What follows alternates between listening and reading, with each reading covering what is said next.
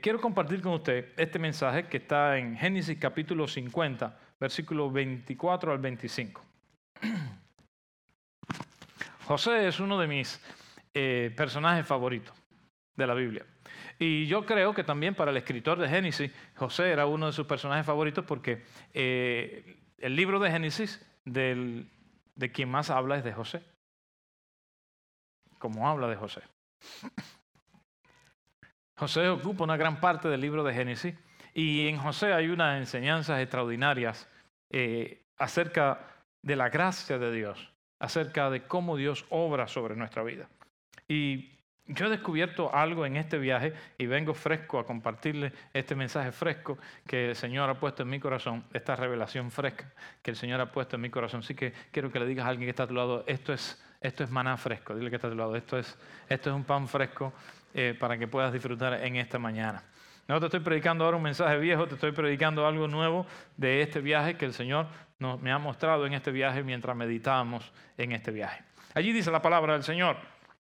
Y José dijo a sus hermanos, yo voy a morir, mas Dios ciertamente os visitará y os hará subir de esta tierra a la tierra que juró a Abraham, a Isaac y a Jacob y hizo jurar José a los hijos de Israel diciendo, Dios ciertamente os visitará y haréis llevar de aquí mis huesos.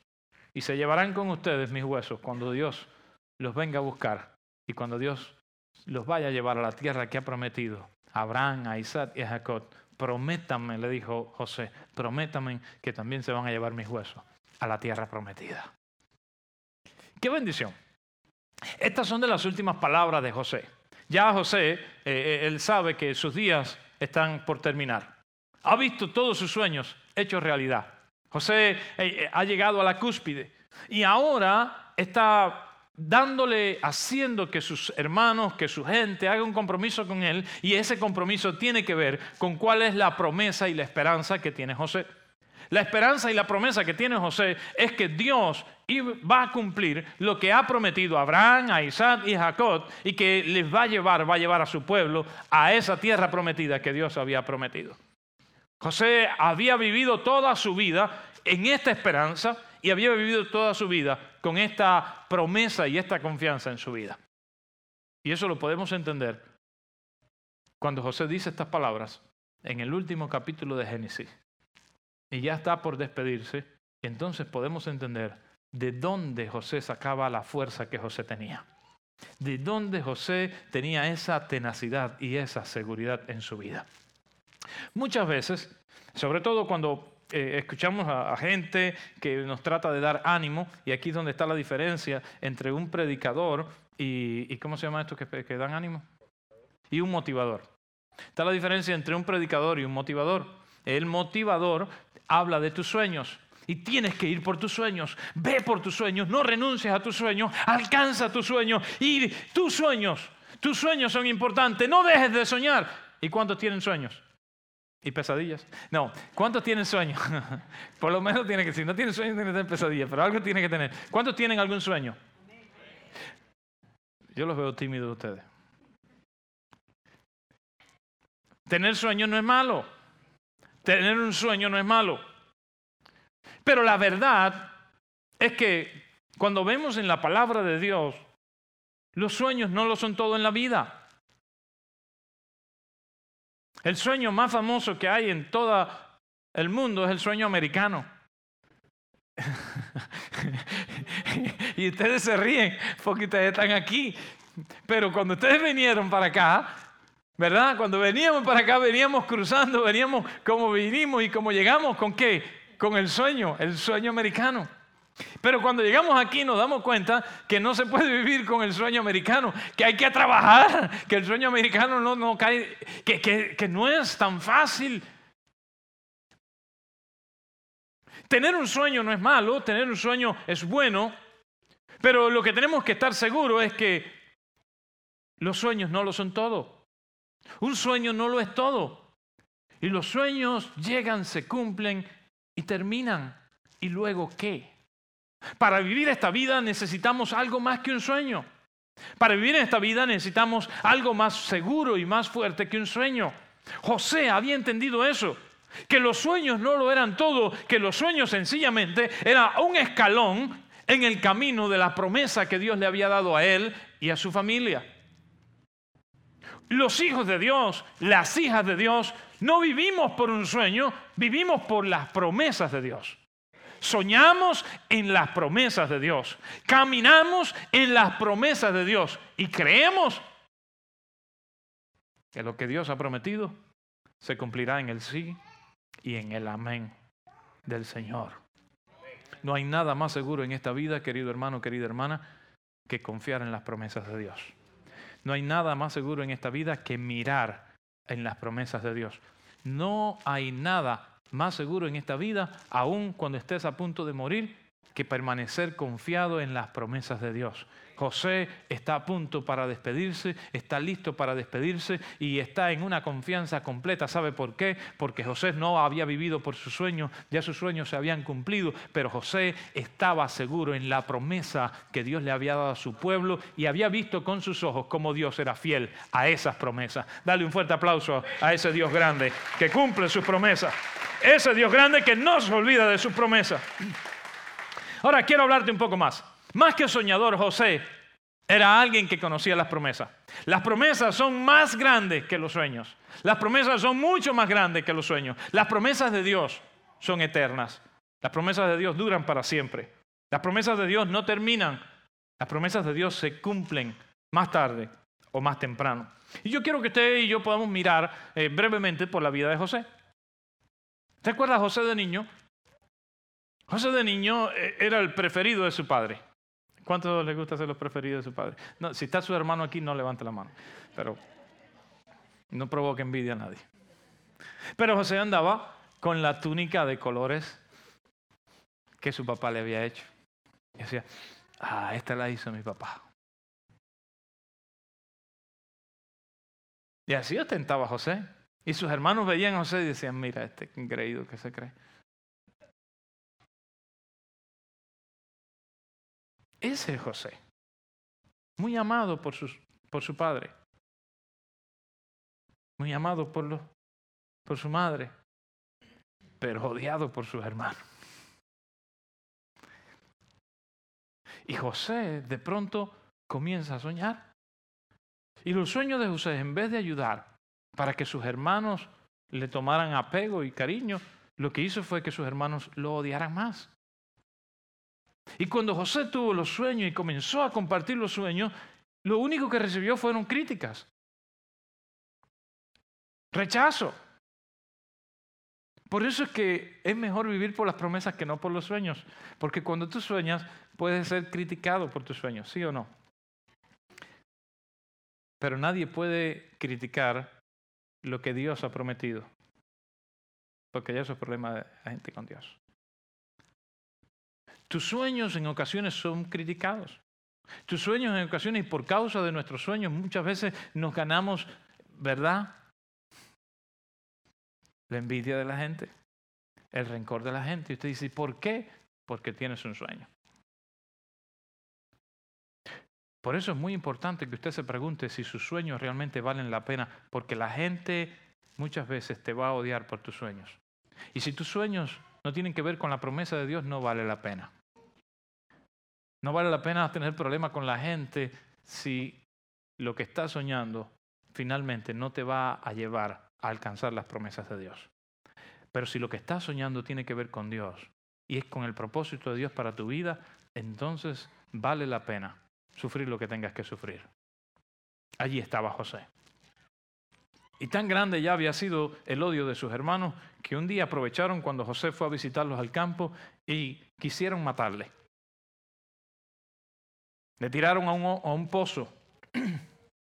¿Alguno de ustedes ha caído alguna vez en un pozo? ¿O se ha metido a abrir un pozo? ¿Alguno de ustedes se ha metido a abrir un pozo? Ah, pero ¿qué han hecho ustedes en su vida? Bajar un pozo.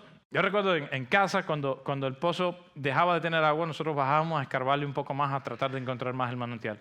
Y cuando usted está un rato allí, usted siente una humedad, un frío profundo, y cuando lleva un rato comienza a sentir también que el aire comienza a faltarle porque allá abajo no, no, hay, no hay tanto aire. Y, se comienza a sentir feo, el pecho se siente como que, como que se te está apretando el pecho. Y, siempre yo recuerdo que, nos decían, cuando te sientas algo, jala la soga que te subimos para subirte para arriba.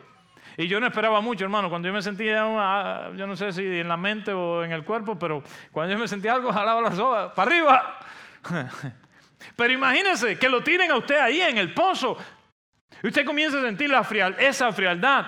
Usted comienza a sentir que el oxígeno no es el mismo y no hay una soga para jalar para decirle a la gente que lo saque de ahí.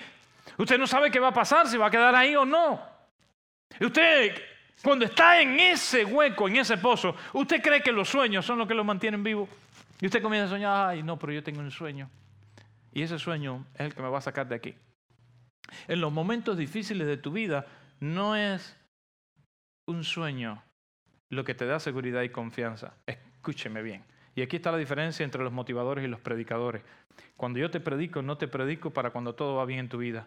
Cuando yo te predico, te predico para que cuando estés en el pozo de la oscuridad y lo que la motivación no resuelve, la palabra de Dios sí funciona. José tenía una promesa. José había guardado en su corazón una promesa. José sabía lo que Dios le había prometido a su bisabuelo, a su abuelo y a su padre. José había prestado oído a las enseñanzas de su padre y había atesorado las promesas que Dios le había dado a su familia y había creído en ellas. Cuando José está en el pozo, allá en la profundidad del pozo, José está confiado, no en un sueño, José está confiado en la promesa que hay sobre su casa y sobre su familia. Una promesa clara, una promesa verdadera. Y usted dice todo, qué lindo. No, sacaron a José del pozo. Porque casualidad que por allí iban pasando unos compradores de esclavos o unos vendedores de esclavos. Entonces sus hermanos hicieron buen negocio y vendieron a José por un poco de plata. Y así llevaron a José por todo el desierto hasta llegar a Egipto.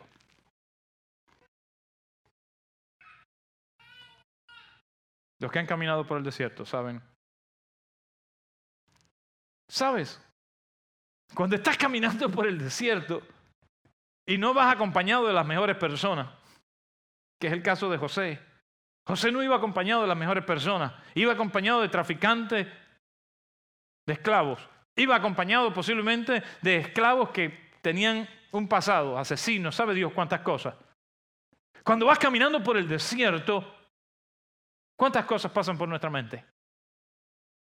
Pero José se mantuvo con vida y llegó a Egipto. Cuando llegó a Egipto, José lo compró como esclavo un señor llamado Potifar, quien era alguien importante en Egipto. Y Potifar compró a José y puso a José en su casa. Y la gracia de Dios que estaba con José por causa de la promesa, diga amigo, por causa de la promesa. ¿Sabes por qué Dios te bendice? No porque eres bueno ni porque eres lindo ni linda. Dios te bendice cuando sobre tu vida y sobre tu casa hay una promesa. Dios bendice sus promesas. Y lo que Dios bendice, nada ni nadie lo puede maldecir. Dios bendijo a Abraham, Dios bendijo a Isaac, Dios bendijo a Jacob y esa misma bendición y esa misma promesa estaba sobre José. En casa de Potifar, José halló gracia y en poco tiempo ya había aprendido el idioma, había aprendido a hacer las cuentas, había aprendido a llevar la casa de Potifar, así que Potifar comenzó a darle otras responsabilidades. Potifar comenzó a darle un trato más especial a José, porque José se había convertido en su mano derecha en su casa. El único problema fue que a veces la gracia de Dios también hace que quien no tiene que enamorarse de ti se enamore.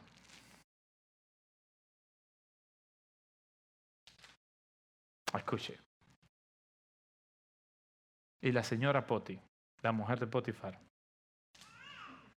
se encarnó en José. Ay, la señora Poti lo buscaba por donde quiera. Y José corría de un lado para otro. Hasta que un buen día lo acorraló. Lo acorraló. Y le dijo, José, ahora sí no te me escapas.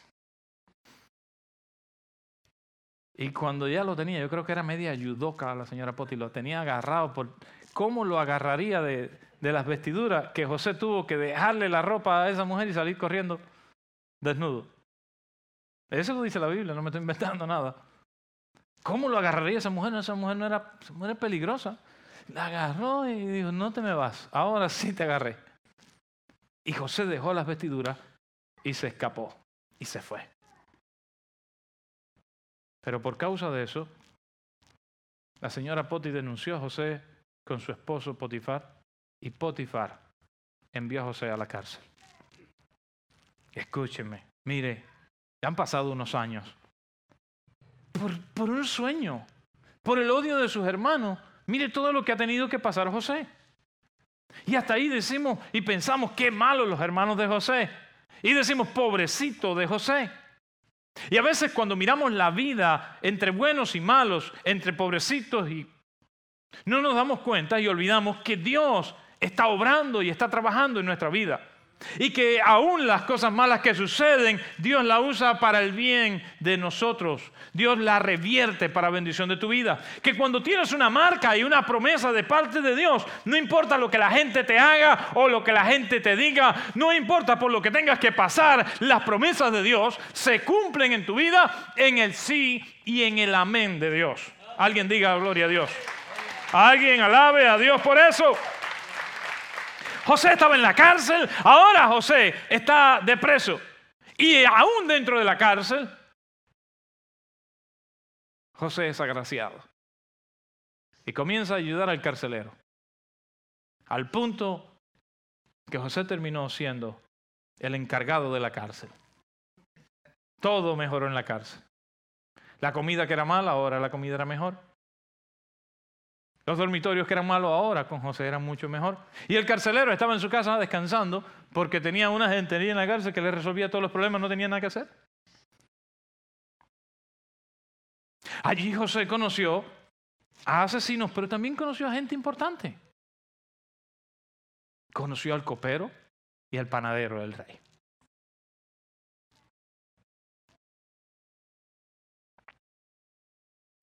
Allí José también usó su ministerio y sus dones porque José tenía la capacidad de revelar los sueños y le reveló los sueños a los presos que estaban ahí en la cárcel. Así José comenzó a ganarse el favor de la gente, el respeto de la gente. Y cuando el copero y el carcelero, el copero y el panadero salieron, y un día el faraón tuvo un sueño que nadie podía explicar. La fama del José que estaba en la cárcel preso llegó a oídos del faraón.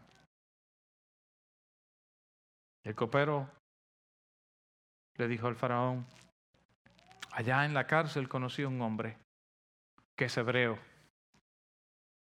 y él tiene la capacidad de revelar los sueños. ¿Por qué no intentas con él? Prueba a ver.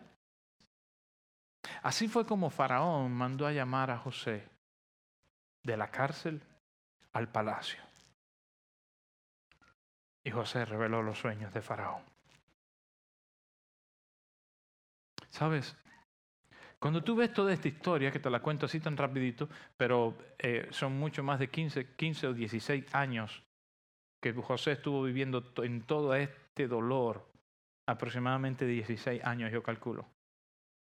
Del pozo a la cárcel transcurrieron todos estos años.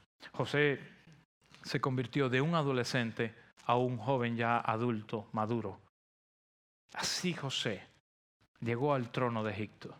Así José vio hecha realidad sus sueños, donde él se convertía en alguien muy importante, donde él era bendición para sus hermanos donde él era usado para hacer provisión para su familia, donde aún su padre y su madre se inclinaban a él. Así fue como José alcanzó todos sus sueños. Ahora bien, imagínense, Con 30 y algo años, José ya había visto todos sus sueños hechos realidad. Ahora, después que has visto todos tus sueños hechos realidad, ¿qué queda? ¿Qué falta? Dígame usted. ¿Algunos de ustedes han visto sus sueños hechos realidad? Ustedes no me están ayudando nada hoy. ¿Eh? La gente en Cuba participa. A ver, ¿cuántos han visto por lo menos un sueño hecho realidad? Uno, aunque sea uno. Aunque sea una pesadilla, vaya. Dígame, que me haga. ¿Y qué se siente cuando usted tiene un sueño hecho realidad? ¿Qué se siente cuando usted se propone algo en la vida y, usted lucha por eso y usted lo consigue y lo alcanza?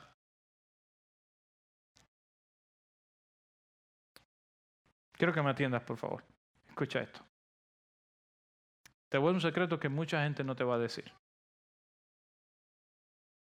Y esta es la verdad.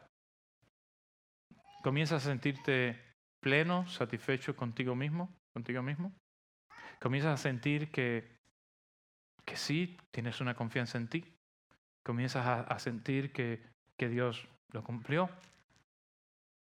Pero luego de estos días de satisfacción, comienzas también a sentir un vacío dentro de ti. Escúchame, y esto nadie te lo va a decir. ¿Sabes por qué? Porque si habías vivido nada más por ese sueño, cuando ese sueño se cumple es como que ese sueño salió dentro de ti y se hizo realidad, pero ahora dentro de ti lo que queda es un vacío. Por eso muchas veces la gente que alcanza sueños y cosas, llega a los sueños y luego queda perdido, perdida. No sabe qué hacer después que alcanzó su sueño. No sabe qué hacer luego que llegó a la cima. A veces le pedimos a Dios llegar y que los sueños se cumplan, que se hagan realidad, pero luego que estamos ahí, ¿qué va a pasar con nuestra vida? ¿Qué va a pasar contigo? ¿Qué va a pasar con tu familia? ¿Qué va a pasar con tu relación con Dios? ¿Qué va a pasar con tu relación con la gente? ¿Qué va a pasar con tu propósito de vida? Si has vivido por ese sueño, el día que lo alcances, moriste, terminaste, no sé si me entiendes. Si te propusiste tener una casa, si te propusiste tener un carro, si te propusiste tener cierta cantidad de dinero, si te propusiste eh, eh, crear una compañía, crear un negocio, si te propusiste hacer crecer a tus hijos y ya viste hecho realidad tu sueño, luego, ¿por qué vas a vivir? ¿Qué es lo que va a empujar tu vida? ¿Qué es lo que va a alimentar tu alma? ¿Qué es lo que va a sustentar tu espíritu?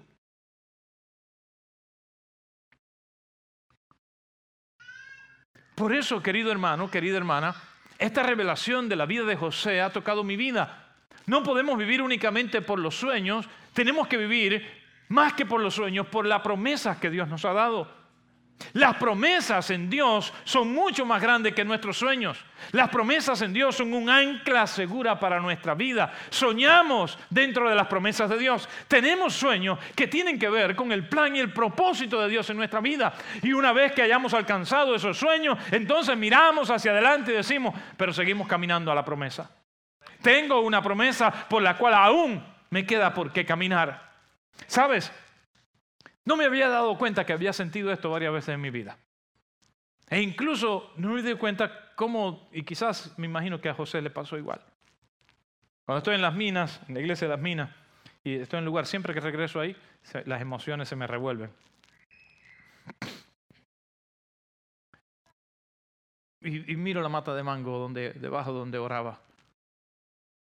Y recuerdo, recuerdo el día en que Dios me dio aquel sueño aquella visión en mi mente de lo que iba a hacer en aquel lugar, la construcción, todo. Ahora cuando regreso, cada vez que regreso siempre le pido a los pastores, vamos a hacer el culto arriba, porque esa era la visión. En la placa, en, el techo, está todo cerrado ahí. Yaniel hizo un altar eh, para el día de su boda, y todavía está el altar, brother. Eh, y en la visión que Dios me dio debajo de aquella matemango, cuando no había nada, lo que había era un ranchito allí, era precisamente eso. La iglesia, la casa, llena de gente. Y cuando regreso ahí, es como resucitar ese sueño. Y a veces digo, quizás nunca me había, dejé, debía haberme ido de aquí. Y recuerdo cuando me tocó irme, que se me quedó un vacío dentro. Y estuve, no me da pena decirlo, perdido en el propósito.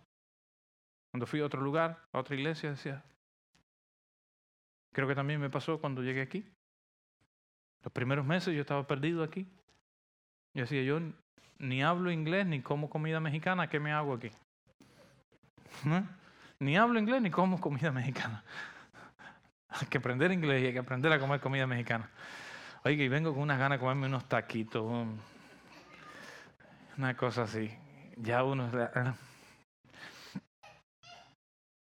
Ya, llevo sangre de chile por las venas. Y me pongo a pedir chile ahora, me pongo a pedir picante. Ya no tiene un poquito de picante, aunque sea para dar sabor a esto, porque ya uno le extraña el poquito de picante de vez en cuando.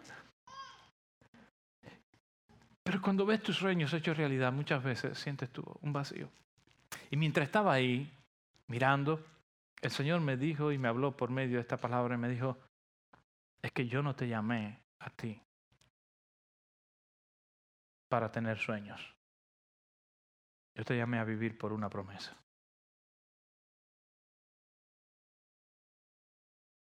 Yo quiero que usted sepa eso.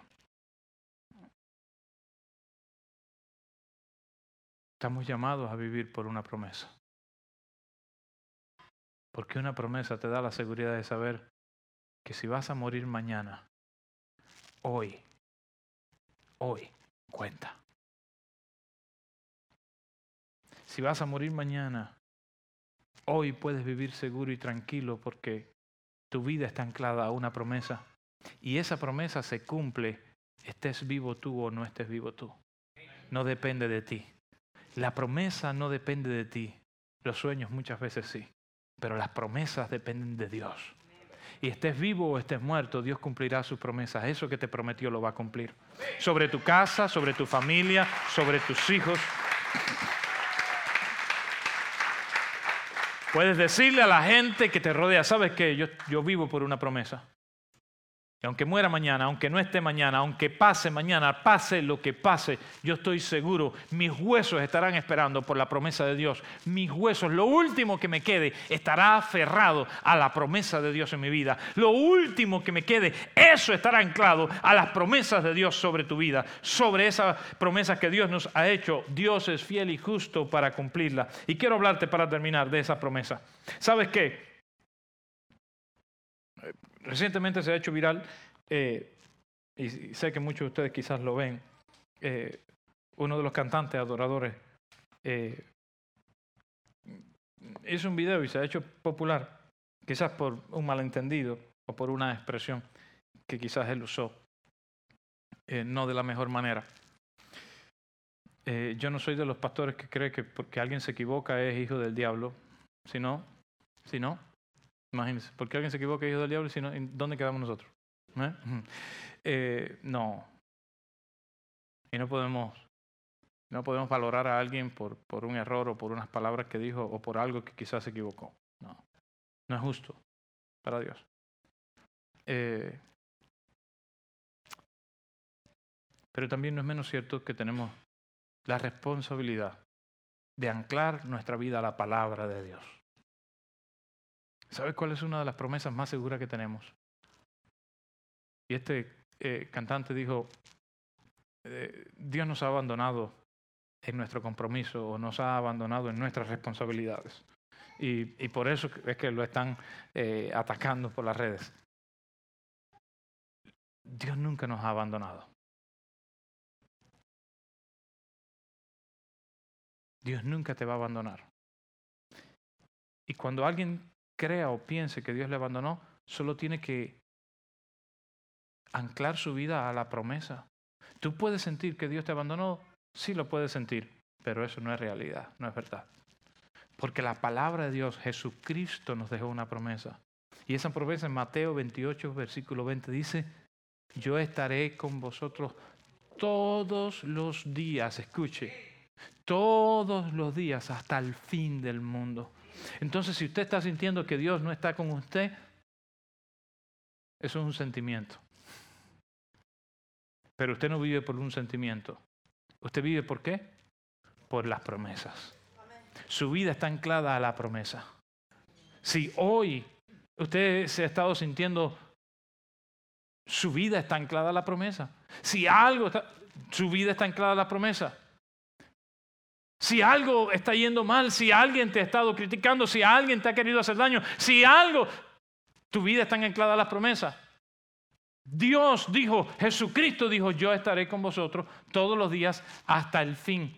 Y cuando leemos en el fin de la Biblia, en Apocalipsis capítulo 21, allí el Señor está dándole una revelación a Juan y lo que le está diciendo en el capítulo 21 le está describiendo la tierra nueva, el cielo nuevo que el Señor está preparando para nosotros. Digo, yo quiero ir ahí yo voy ahí. Yo no sé usted, vivo o muerto, pero yo voy ahí. En el nombre de Cristo Jesús, yo, yo vivo para esa promesa. La casa que tenga aquí se la dejo a quien quiera, pero yo me voy a la casa nueva que el Señor ha hecho para mí. Yo me voy a la tierra nueva que el Señor ha hecho para mí. El negocio, la cuenta de banco, el carro, todo lo que esta tierra me pueda dar, yo la dejo. ¿Sabe por qué? Porque yo tengo una promesa que va más allá de esta tierra y está en el capítulo 21 de Apocalipsis y lo describe de una manera maravillosa. No hay más tristeza, no hay más dolor, no hay más llanto, no hay más necesidad. Allí viviremos con el Señor para siempre para siempre disfrutando de su gloria. ¡Oh! Yo vivo por esa promesa. En los tiempos malos, en los tiempos buenos, en los tiempos como sea, vivimos en esta tierra sabiendo que estamos prestados en esta tierra y que todo lo que tenemos en esta tierra sencillamente es útil para ir a alcanzar la promesa que Dios nos ha dado. Termina el capítulo 22 de Apocalipsis diciendo el apóstol Juan, ven Señor, ven, porque queremos ir contigo a esa tierra nueva y a ese cielo nuevo que has hecho para nosotros. Usted y yo vivimos en esta tierra. Sueñe lo más grande que pueda soñar en Dios. Desee las cosas más grandes que usted pueda desear en Dios. Conquiste todo lo que Dios pone por delante de usted con las fuerzas que Dios le da. Pero no viva en esta tierra por sus sueños, Usted debe vivir en esta tierra por las promesas que tienes en Dios. La guía más segura, el ancla más seguro, la seguridad más grande que tenemos en este mundo son las promesas que Dios nos ha dado. Él prometió darnos una nueva vida. Él prometió darnos una nueva tierra, un nuevo cielo, una morada maravillosa para todos estar juntos para siempre. Él prometió venir por nosotros y yo lo espero. Y Él prometió estar con nosotros hasta que el día llegue. Mire, mire cuántas promesas maravillosas. No solo nos prometió algo que está en la eternidad y en el futuro, prometió que vendría por nosotros, no vamos a dar ese salto solo. También prometió que mientras tanto nos acompañará en el camino. Oh, querido hermano, querida hermana. Qué bueno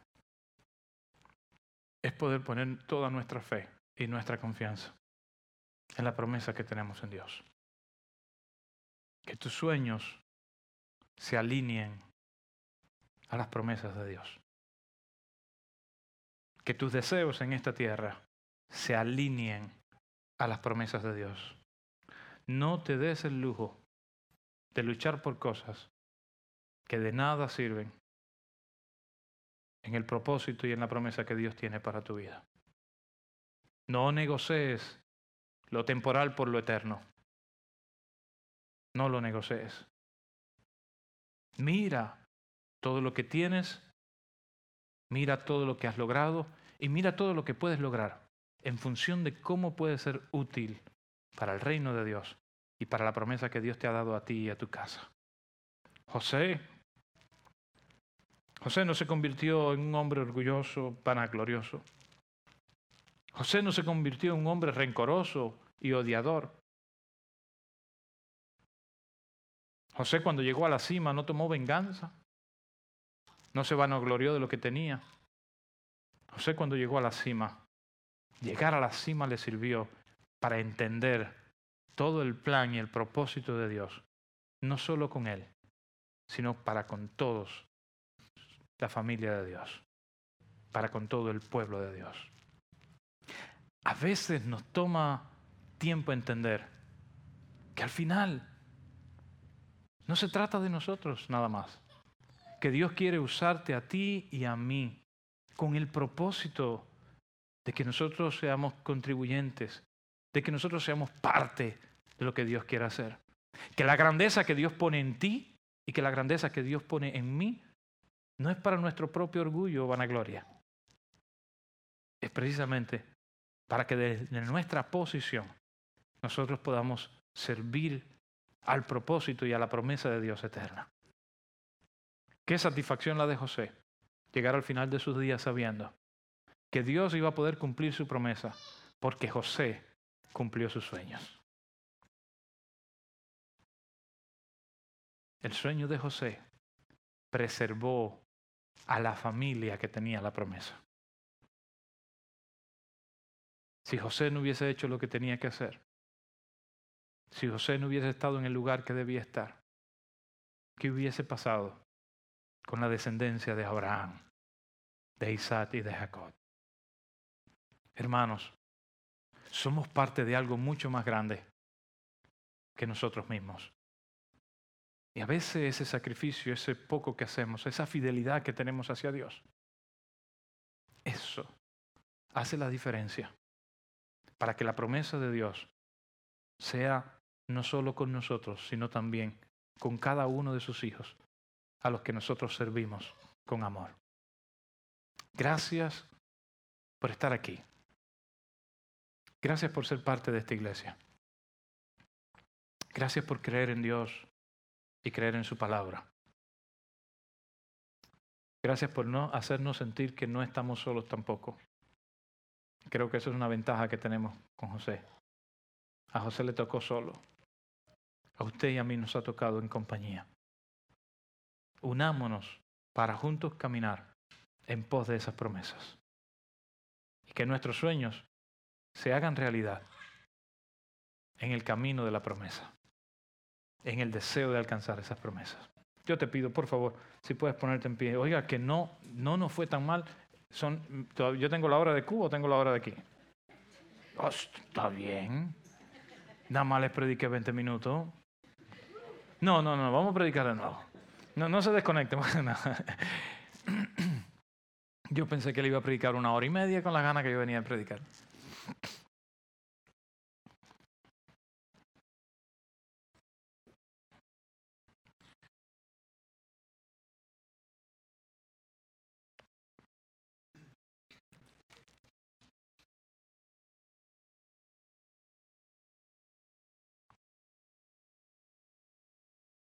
Quiero orar sobre tu vida.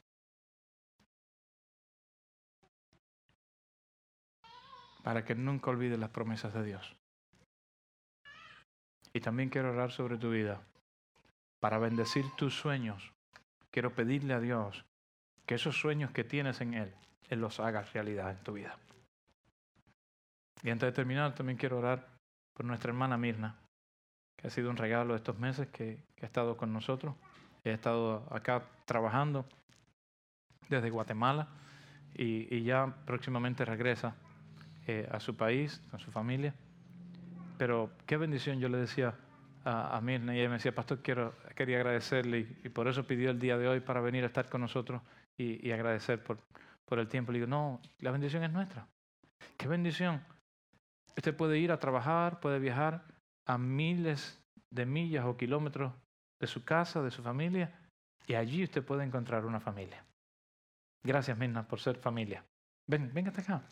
Y ella me dijo, no, yo no puedo hablar mucho delante de la gente. Pero qué bendición tenerte acá. Y qué bendición eh, tu compañía y conocerte. Y testimonio para todos nosotros, que somos una familia. Así que eh, gracias por el tiempo que estuviste acá, por tu fidelidad y por enseñarnos esa fidelidad también. Que donde estemos, aunque estemos lejos, pero buscar a Dios es una prioridad. Ella pedía el domingo, pedía el domingo en su trabajo, aun cuando vino a trabajar aquí por unos meses, pero ella pedía el domingo para venir a la iglesia. ¿Te está entendiendo? Si Dios es lo primero, Él añadirá todo lo que falta. Y esa es mi oración por ti. Ven, que debemos hablar. Si la pastora me va a acompañar. extienda su mano. Vamos a bendecir la vida, de nuestra hermana Mirna y su familia. Señor, te agradecemos por la vida de tu hija. Señor, gracias por el tiempo que nos has regalado de tenerle en compañía. Gracias por la amistad también que se ha forjado, Señor, dentro de esta familia. Señor, te pedimos que tú les bendigas con crece, que la bendición tuya sobreabunde sobre su vida, Señor. Así como ella te pone en primer lugar, así como ella te ha convertido en su prioridad, Señor, en su vida, yo te suplico que tú cumplas su palabra y tú añadas con crece, Señor. En el nombre poderoso de Jesús. Yo bendigo su vida en esta hora y bendecimos por causa de ella su familia, su casa. En el nombre poderoso de Cristo Jesús. Bendecimos, Señor, esta mujer. Por Cristo oramos. Amén y amén. Aleluya. ¿Dónde están los guatemaltecos? ¿Dónde están los guatemaltecos? Denle un fuerte aplauso al Señor. Ahí están los guatemaltecos. Gracias, Mirna, por estar con nosotros. Aquí vemos cuatro cubanos, pero si mandan a los cubanos gritar, que que gritar duro. Qué bendición. Yo oro por usted en esta hora. La promesa de Dios se cumplirá en tu vida. Y yo quiero que mires, mira tu pasado. Mira tu pasado. Mira de donde Dios te trajo.